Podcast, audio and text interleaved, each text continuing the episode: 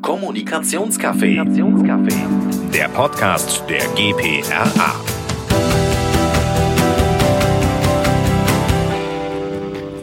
Hallo, mein Name ist Christiane Schulz, ich bin Präsidentin der GPRA und ich freue mich, dass du heute hier reinhörst. Als Gast im Kommunikationscafé habe ich Ingrid Haas. Hallo, herzlich willkommen Ingrid. Hallo Christiane.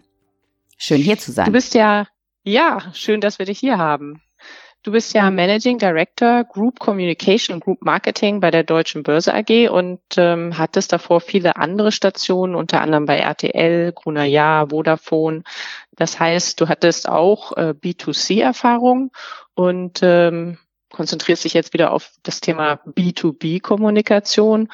Und ähm, wir wollen heute darüber sprechen, wie man eigentlich genau solche komplexen Themen im B2B-Bereich erfolgreich kommunizieren kann. Mich würde jetzt mal interessieren, ob eigentlich ähm, durch deinen Werdegang, dass du eben auch B2C-Erfahrungen hast, ähm, es da Dinge gibt, die du ja eigentlich auch in der B2B-Kommunikation ganz gut nutzen konntest oder ob das eigentlich was ganz anderes ist und was dich vielleicht auch gerade so an der B2B-Kommunikation reizt. Das ist natürlich ähm, die wichtigste Frage überhaupt, ähm, nämlich ist das anders B2C-Kommunikation und B2B-Kommunikation? Ähm, ich glaube, es ist nicht anders. Ähm, es wird nur anders ausgeübt. Ähm, häufig wird ja B2C-Kommunikation mit Emotion, Glitter ähm, und ganz viel Hype ähm, assoziiert, während B2B-Kommunikation ähm, häufig mit Nüchternheit und faktenorientiert und sachlich äh, assoziiert wird.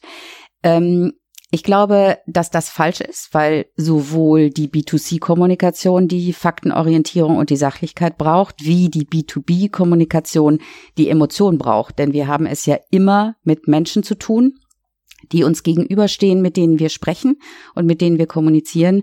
Und Menschen sprechen immer auf Emotionen an. Kommunikation ohne Emotionen ist, glaube ich, nicht möglich. Und außerdem ist Nüchternheit auch eine Art von Emotion.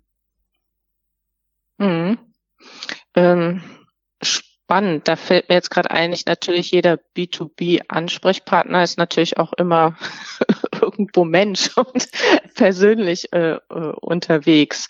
Ähm, spielt das eigentlich auch eine Rolle, dass man äh, oder äh, nimmt man jetzt auch schon andere Kanäle wahr oder geht das überwiegend über die B2B-Kanäle noch, um, um diese Emotionen auch rüberzubringen?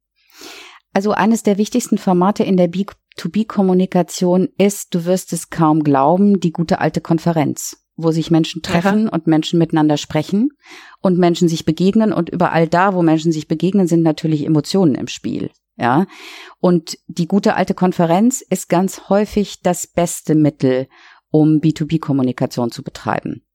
Ähm, natürlich gibt es auch die ganzen Social-Media-Kanäle, es gibt Presseaussendungen, es gibt äh, Newsletter für Kunden, äh, natürlich alles zielgruppengerecht aufbearbeitet, aber ähm, wir haben ja auf der Gegenseite keine Roboter, die unsere Informationen äh, verarbeiten, sondern wir haben immer noch Menschen, die sich für unsere Produkte und unsere Services entscheiden.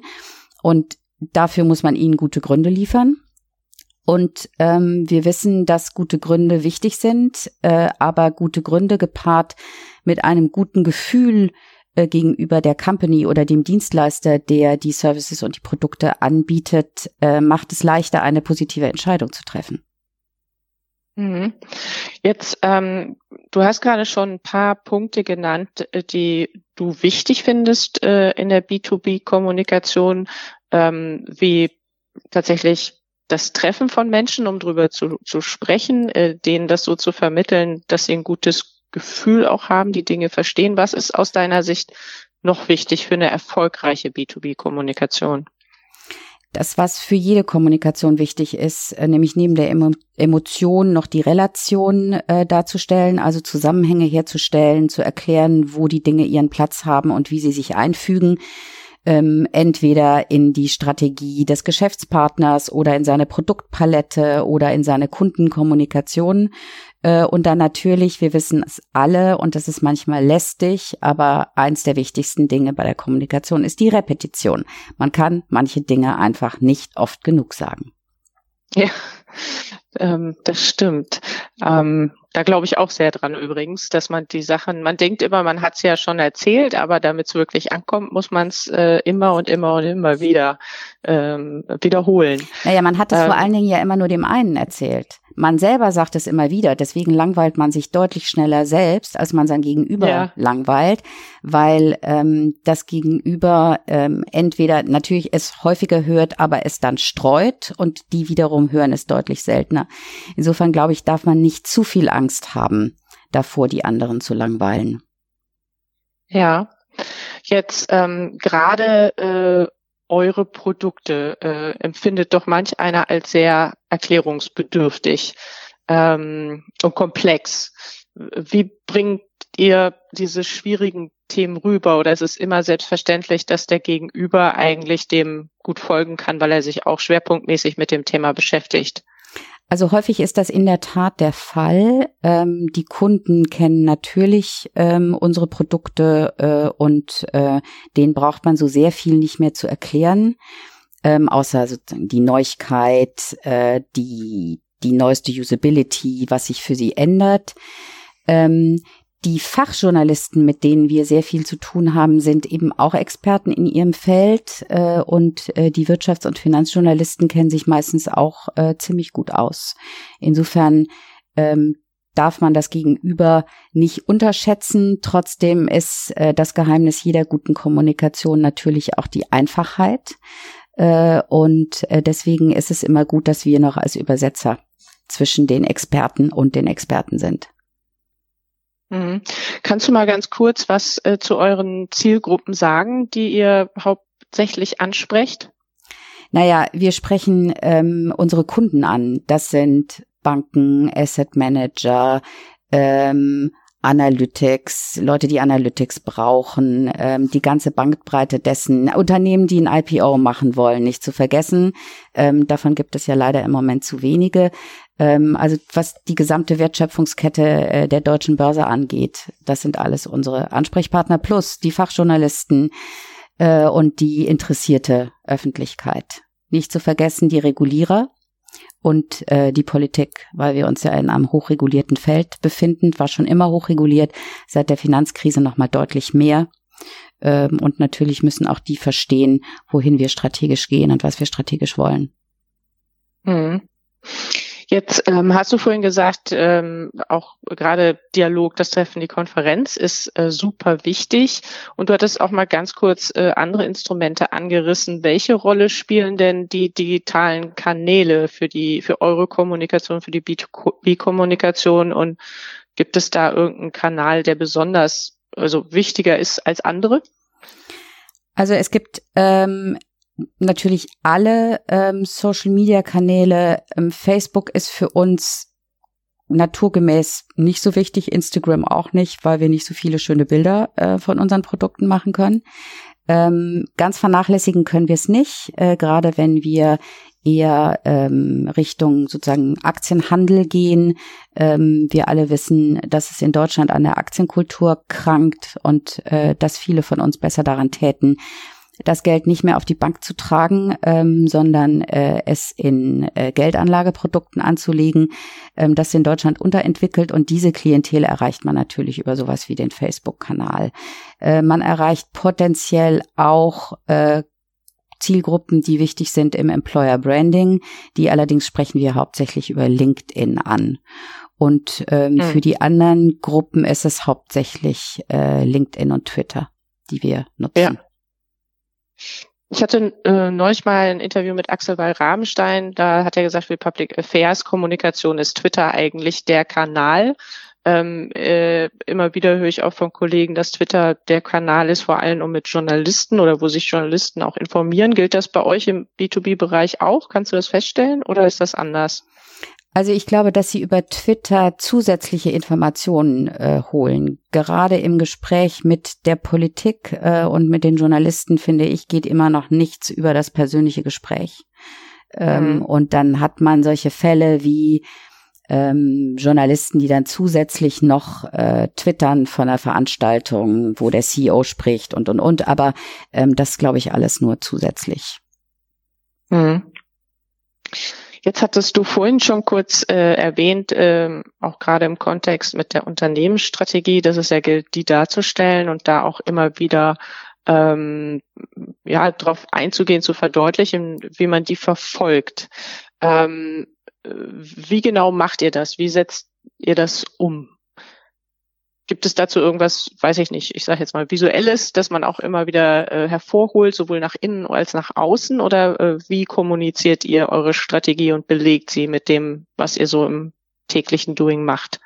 Also nach innen äh, belegen wir sie folgendermaßen, dass wir äh, erstens regelmäßige auf, interne Auftritte des CEO haben. Ähm, er macht Townhall-Meetings meistens zu Beginn des Geschäftsjahres, reist alle wichtigen Lokationen, praktisch alle Lokationen sogar, äh, ab und äh, macht dort ein Townhall. Äh, parallel machen die Bereichsvorstände in ihren Divisionen Townhalls. Ähm, dann gibt es Quartalscalls für die Führungskräfte ähm, zu denen wir dann immer äh, Kurzberichte im äh, Intranet machen. Und über Intranet spielen wir natürlich auch immer ähm, sogenannte Success Stories äh, ein, also äh, Geschichten, die belegen, äh, dass die Strategie wirkt, wie die Strategie umgesetzt wird, die äh, Einzelteile der Strategie äh, deutlich machen. Und zum Beispiel ähm, eine der wichtigen Pfeiler der Strategie, die wir gerade verfolgen, Roadmap 2020, ähm, es sind Akquisitionen, als der Axioma-Deal geklappt hat, äh, haben wir natürlich das aus, ausführlich auch äh, intern zelebriert, haben äh, Fotos vom Handshake zwischen dem CEO der übernommenen Firma äh, und unserem äh, gemacht. Wir haben aber auch, als ähm, klar wurde, dass der andere Deal, an dem wir dran waren, FX All, nichts wird, weil äh, die LSI in London äh, Refinitiv insgesamt übernimmt, gab es auch eine Mail des CEOs an die gesamte Belegschaft, äh, um zu erklären, warum wir diesen Bold Move nicht gemacht haben und äh, warum es äh, in unserer Strategie trotzdem weitergeht und äh, es richtig war, äh, nicht für das Ganze zu bieten, sondern nur für den Teil, den wir dann doch nicht bekommen haben.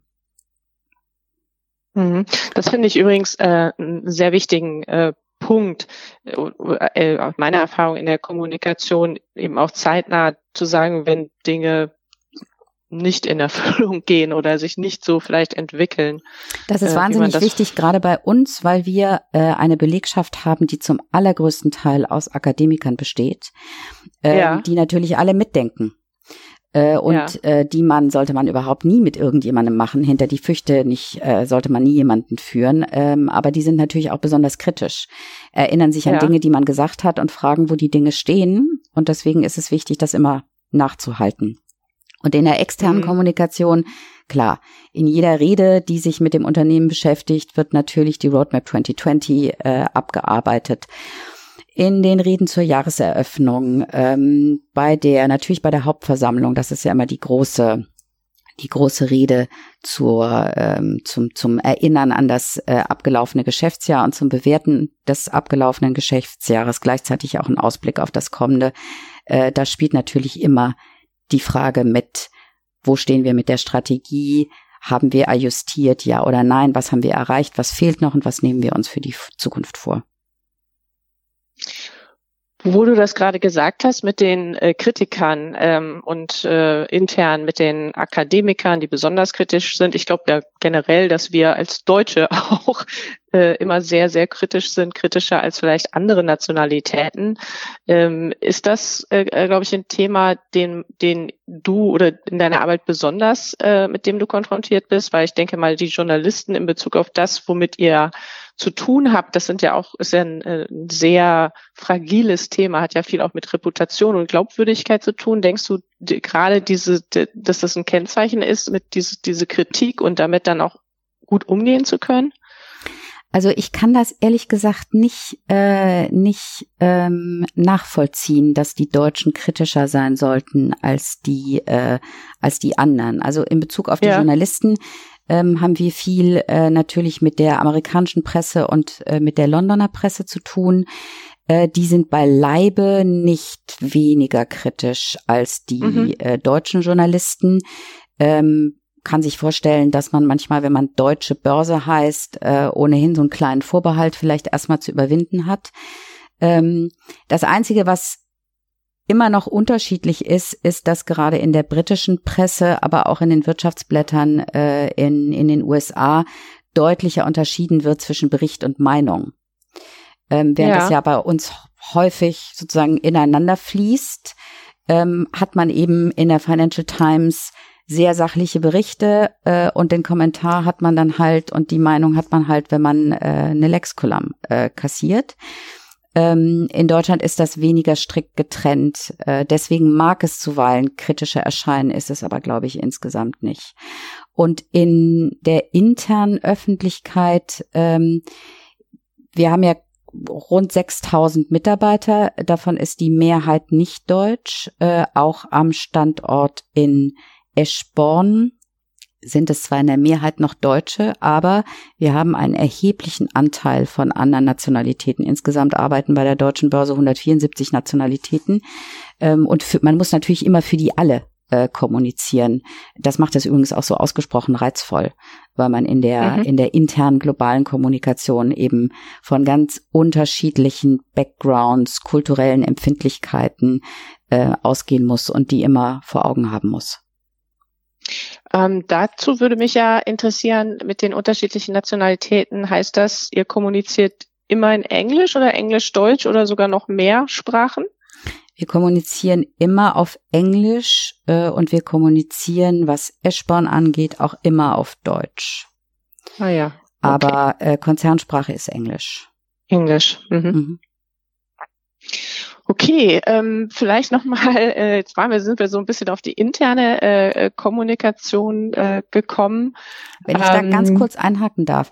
Ähm, ja. Die interne Kommunikation galt ja lange als die, äh, die hässliche Schwester äh, der, der, der strahlenden externen Kommunikation. Ich glaube, dass sich das in den letzten Jahren sehr gewandelt hat und dass die interne Kommunikation eigentlich wichtiger geworden ist als die externe. Ähm, das hat einmal natürlich auch mit dem Aufkommen der sozialen Medien zu tun. Und gerade wenn man für große Unternehmen kommuniziert, man gewärtig sein muss, äh, dass äh, jeder Kollege und jede Kollegin äh, auch auf den sozialen Medien ein Botschafter oder eine Botschafterin des Unternehmens ist. Das waren sie zwar auch immer, wenn sie in ihrer Kneipe standen und über ihren Alltag geredet haben, aber sozusagen die, die Strahlkraft dessen oder die, Aus, die, die Ausbreitung dessen, was sie gesagt haben, äh, war nicht so groß. Das ist das eine. Und das zweite ist, dass gerade in Zeiten von ziemlich dramatischen Veränderungen ähm, und gleichzeitigem War of Talent es ganz wichtig ist, ähm, die Kolleginnen und Kollegen äh, einigermaßen gesammelt zu halten. Und dazu gehört Information. Und dazu gehört eben auch Emotion. Ja, ähm, also rationale Gründe für einen Arbeitgeber zu arbeiten äh, gibt es natürlich immer. Die gibt es aber auch für jeden anderen Arbeitgeber. Und ausschlaggebend ist dann eben häufig neben dem Gehalt oder den Sozialleistungen ähm, das im wahrsten Wortsinne gute Gefühl, äh, bei dem und dem Unternehmen zu sein und nicht bei einem anderen. Hm. Ähm, glaube auch, äh, dass die interne Kommunikation äh, sehr lange äh, brach lag und dass man, dass man zunehmend versteht, wie wichtig die ist, um den Wandel äh, zu begleiten und das zu erreichen, auch was man ähm, sich als Unternehmen als, als Ziele setzt. Je besser die Mitarbeiter das zu verstehen, umso mehr können sie das unterstützen. Und wenn ich jetzt ein bisschen das, was du gesagt hast, gehst du eigentlich auch noch einen Schritt weiter und sagst eigentlich, es trägt auch am Ende des Tages da, dazu bei, ähm, die Kommunikation zu stärken, auch nach außen. Völlig. Ist das völlig. So korrekt? Ja, auf jeden Fall. Und auch ganz viele andere Sachen. Also ich glaube zum Beispiel, dass ähm, eine erfolgreiche Personalpolitik eines Unternehmens ähm, von einer guten internen Kommunikation abhängt. Nicht umsonst ja. sind im Moment alle Employer Branding Kampagnen, Ambassador-Kampagnen, ja, von Kolleginnen und Kollegen, die rausgeschickt werden, um zu erzählen, wie toll ihr Unternehmen ist. Ähm, und ähm, die, äh, die Aufrufe in den Unternehmen an alle Kollegen zu sagen, beteiligt euch auf LinkedIn, seid Ambassadoren und Botschafter des Unternehmens, die gibt es ja auch zuhauf, machen wir übrigens auch. Ähm, und ich glaube, dass das wirklich unabdingbar ist für äh, Employer Branding und für ähm, die Akquise und Attrahierung von äh, Kolleginnen und Kollegen. Mhm. Ähm, gibt es denn äh, bestimmte Themen, sage ich mal, die äh, du mitkommunizierst, wo du sagst, die liegen mir eigentlich besonders am Herzen, weil, keine Ahnung? Also von den strategischen Themen her gesehen. Ähm, nein. Also natürlich ist die Kommunikation der Strategie das, äh, das mir am meisten am Herzen liegen muss. Ähm, denn bei einem börsennotierten Unternehmen ist, ist es das, woran wir gemessen werden. Äh, und mhm. übrigens auch das, ähm, woran sich dann der Aktienkurs äh, orientiert. Äh, und äh, deswegen ist sicher die, die Kommunikation der Strategie äh, die Basis von allem. Und alles muss sich äh, auf diese Strategie hin ausrichten und alle Aktivitäten müssen mit dieser Strategie in Einklang stehen. Ansonsten sind sie eigentlich überflüssig. Ja. Wobei es eben nicht heißt, dass das nur die Business-Strategie ist. Ja, also ähm, es gibt ja diese, es gibt ja manche sagen die neue Mode, andere sagen Zeitgeist äh, des Purpose und natürlich haben auch wir einen Purpose seit diesem Jahr. Ähm, lustigerweise war es bei uns so, dass ähm, die Kolleginnen und Kollegen diesen Purpose schon ganz lange gelebt haben. Wir hatten, haben den Purpose so in einem zweigleisigen Verfahren gemacht. Einmal haben wir die Kolleginnen und Kollegen aufgerufen, zu formulieren aus ihrer Sicht, was der Purpose ähm, der deutschen Börse ist. Und wir haben das natürlich auch top-down äh, mit, mit dem Vorstand äh, durchexerziert. Und die, die Einsendung der Kolleginnen und Kollegen und das, was aus dem Vorstand kam, lag gar nicht so weit auseinander. Ähm, was was wirklich gut ist, weil es zeigt, dass, ähm, dass das Unternehmen sowohl an der Spitze als auch äh, in der Belegschaft gleich tickt und auf die gleichen Ziele hinarbeitet. Und natürlich, wenn man sagt, der Purpose ähm, ist auch Teil der Unternehmensstrategie, dann leiten sich natürlich auch ganz viele Aktivitäten im Bereich Corporate Social Responsibility, Engagement und so weiter davon ab. Kannst du äh, kurz was sagen zu eurem Purpose? Äh welche Richtung der geht, wie der lautet?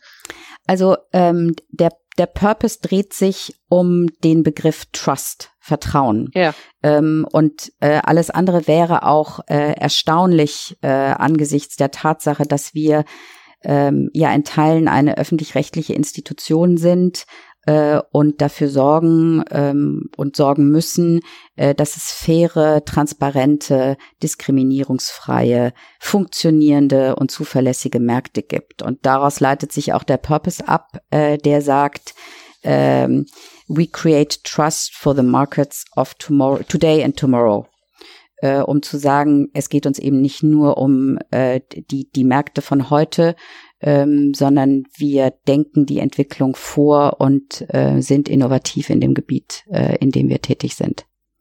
Mhm. Ja, ich denke, also ich sage jetzt mal so, als Außenstehender macht das äh, äh, viel Sinn, hört sich sehr schlüssig an. Ähm, ähm, ich hatte ja vorhin schon mal gesagt, auch es geht um äh, ja um Reputation und früher immer so manchmal, wenn es so Fragen gab, was der Unterschied zwischen Image und Reputation ich immer gerne gesagt, ich weiß auch nicht mehr, wo ich das aufgeschnappt habe, äh, Image ist Hollywood äh, und Reputation ist Börse, ähm, weil äh, so ne, das eine so ein bisschen Schall und Rauch, das andere, das muss bestehen anhand von Daten, Fakten und Reputation ist Vertrauen. Also ich glaube, deshalb passt das super. Ähm, wie stark äh, spielt sich denn am Ende, weil wahrscheinlich muss das ja auch äh, diese Purpose-Kommunikation, äh, wie spielt die in die B2B-Kommunikation dann bei euch rein? Ähm, also ganz platt einmal dadurch, dass ähm, wahnsinnig viele Kollegen, ähm, als wir den Purpose äh, kommuniziert haben, äh, den Purpose als Abbinder unter ihre E-Mails ähm, gemacht Aha. haben. Ähm, und äh, natürlich spielen wir ähm, intern das Thema wesentlich emotionaler, als wir es äh, in der Kommunikation spielen. Ähm, aber natürlich ist das der, der, der Prüfpunkt, an dem alles, was wir tun, gemessen wird. Äh, und das ist auch der Grund, weswegen die, weswegen die Kunden zu uns kommen. Ähm, insofern brauchen wir das in der externen oder spielen wir es in der externen Kommunikation im Moment nicht besonders prominent. Mhm. Außer in Reden des CEOs und so weiter, äh, wo das, äh, wo das vorkommt. Aber ansonsten äh, nutzen wir es hauptsächlich intern und in der ähm, in der Personalkommunikation, HR-Kommunikation. Mhm. Also äh, wir haben ja schon gehört, äh, die Unternehmensstrategie ist Kern, der Purpose, der verstärkt das jetzt sicherlich dann noch in die Richtung, wo es kommuniziert wird. Dialog ist äh, super wichtig nach, nach innen und nach außen. Ähm, gibt es noch andere Tipps und Tricks, die du denkst, die wichtig sind für eine gute B2B-Kommunikation? Ich kenne eigentlich keinen anderen Trick außer dem, und der gilt aber auch wieder für die B2C-Kommunikation, dass man sich immer in die Schuhe seines Gegenübers und seiner Zielgruppe stellen muss mhm. und fragen muss, was würde den eigentlich oder die eigentlich interessieren und mit welchen Fragen würden sie oder er auf mich zukommen. Und immer die Frage stellen, wie könnte ich ihn oder sie überraschen? weil äh, ich glaube, dass äh, ein, sagen, das, das Würzelement in jeder gelungenen Kommunikation ist bei aller Verlässlichkeit auch immer so ein kleiner Überraschungseffekt, der dazu kommt. Hast du dafür zufällig ein Beispiel? Ich wusste, dass du das fragst. Und, du wusstest äh, das, ja. Ich, ich wusste, dass du das fragst. In, doch, in dem Moment, in dem ich es sagte, wusste ich, dass du es fragst und dachte mir, No, okay. ich habe kein gutes Beispiel. Ähm, okay. Ich rufe dich wieder an, wenn ich eins habe, okay? ja, ähm, auf jeden Fall. Nee, aber ich kann das schon äh, nachvollziehen. Ähm, ich meine, ähm, es heißt ja auch immer Kommunikationsarbeit, Pressearbeit. Äh, ich sage das auch immer gerne, es ist ja Arbeit. Ne? Es fliegt nicht einfach immer so zu, sondern es macht schon ja auch Spaß. Aber es ist auch Arbeit. Genau. Ich glaube, es muss immer Spaß machen, damit wir es dann gut machen, aber mhm. es ist, es, es fliegt eigentlich immer alles so zu, dass sofort äh, steht und umgesetzt werden das kann. Das ist so. Beim Thema Spaß äh, vielleicht doch noch mal ganz kurz: Gibt es, äh, gab es denn irgendwie äh, besondere Sachen, die dir besonders viel Spaß gemacht haben? Themen, Projekte? Also ähm, Natürlich war, als ich angefangen habe, Positionierung des CEO und Positionierung des Unternehmens nach der schwierigen Phase, die das Unternehmen 2017 insbesondere hatte, etwas, was einerseits natürlich die große Aufgabe war, aber natürlich auch einfach der große Spaßfaktor. Ähm, man konnte so ein paar Sachen ausprobieren, Sachen anzetteln, die man vorher nicht gemacht hatte. Ähm, da muss man natürlich ein bisschen experimentierfreudigen CEO haben, den ich zum Glück habe. Ähm, und sowas macht natürlich Spaß. Auch eine interne Kommunikation neu aufzusetzen, äh, macht mir immer viel Spaß. Und wir haben dann ähm, dieses Jahr äh, aufgesetzt eine neue People Strategy und das gemeinsam mit der Personalabteilung und mit äh, den äh, Managern im Haus umzusetzen und zum Leben zu erwecken, das macht wirklich sehr viel Spaß. Mhm. Also man hört auch bei dir raus, obwohl du, äh, also oder man, ich finde, man, doch man hört es, man sieht es jetzt nicht, weil wir sprechen ja, aber wie sehr die Dinge miteinander vernetzt sind in der Kommunikation heutzutage. Natürlich die Strategie, ähm, das Thema Purpose hattest du schon gesagt, ganz wichtig äh, für Mitarbeiter und Kunden. People Strategy, interne Kommunikation.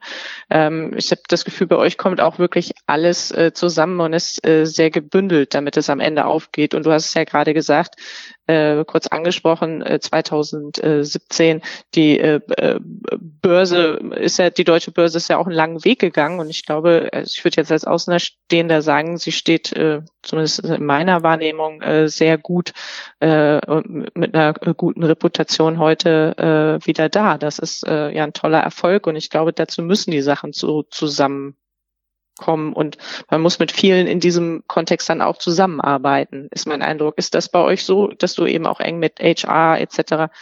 Äh, zusammenarbeitest? Ja, auf jeden Fall. Also ähm, das geht gar nicht anders. Ähm, erstens in so einer in der Situation, in der wir waren, und zweitens ähm, habe ich das schon immer so gehalten, äh, dass ich eng mit HR zusammengearbeitet habe. Gerade in Zeiten großer Veränderung äh, muss das äh, muss das zusammengehen. Okay, Ingrid, äh, ich möchte dir ähm, herzlich danken für die vielen Insights, die du uns gegeben hast. Zum Abschluss gibt es noch irgendwelche Tipps, die du anderen Kommunikatoren im B2B-Bereich mit an die Hand geben würdest? Äh, anderen Kommunikatoren im B2B-Bereich äh, würde ich, falls sie es nicht schon gemacht haben, immer die Empfehlung geben, sich auch mal im B2C-Bereich äh, umzugucken und sich da äh, Anregungen zu holen. Ähm, so wie ich den B2C-Kollegen immer raten würde, sich mal B2B-Kommunikation anzugucken. Ähm, ich persönlich finde, dass es ja gar nicht so unterschiedlich ist. Ähm, wirklich sozusagen manifest den einzigen Unterschied, den ich sehe, ist, ähm, ich verantworte ja Kommunikation und Marketing äh, zusammen.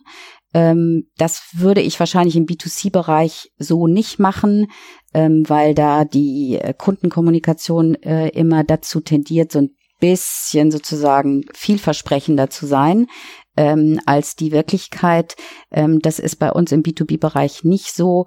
Ähm, und weil unsere Zielgruppen eben auch in der sogenannten normalen Kommunikation häufig die Kunden sind, die das Handelsblatt lesen und die ganzen Fachmagazine lesen, ähm, äh, macht es bei uns total Sinn, äh, dass das Marketing mit der Kommunikation zusammenarbeitet. Insofern machen wir bei uns eben auch die Produkt, äh, die, nicht die, nicht die Hardcore-Produktkommunikation, aber die Kundenkommunikation. Das ist, glaube ich, der einzige also, manifeste Unterschied, den ich sehe. Ja. Jetzt muss ich, glaube ich, demnächst nochmal mit jemand aus dem B2C-Bereich sprechen, weil jetzt hast du natürlich so ein bisschen gerade noch eine steile These, These hingelegt, dass du gesagt Musste hast, ich doch zum dass Schluss. die eigentlich immer bisschen mehr versprechen, äh, als es in Wirklichkeit äh, äh, gibt. Ähm, aber du wahrscheinlich mit jemandem aus der Werbung reden. Ja, vielleicht heißt das aber auch, dass vor allem in der B2B-Kommunikation man wirklich, also es funktioniert ne, definitiv nicht mehr zu versprechen, äh, als hinterher dann drin ist. das ist so, das sollte man gerade bei sensiblen Infrastrukturen nicht, äh, nicht machen. Und ja. die andere steile These, die ich habe, die verkneife ich mir jetzt. Ähm, die erzähle ich dir nachher. Ach, schade. Na gut, aber vielleicht gibt's da noch mal sowas wie ein Director's Cut, wo lauter schnelle Thesen, die wir nicht senden wollten, äh, äh, äh, zu irgendeinem Feiertag dann veröffentlicht werden. Okay, Ingrid, okay. ich sag äh, vielen herzlichen Dank. Wir ähm, ähm, werden auch deine Kontakte mit angeben. Das heißt, äh, Kollegen oder Interessierte, die Fragen haben zur deutschen Börse oder zu B2B, dürfen sich dann gerne an dich wenden. Ist das so richtig? Sehr gerne. Ja, okay. Ja. Dann sage ich vielen herzlichen Dank und äh, auch an alle Zuhörer vielen herzlichen Dank und bis zum nächsten Mal. Tschüss. Tschüss. Kommunikationscafé. Der Podcast der GPRA.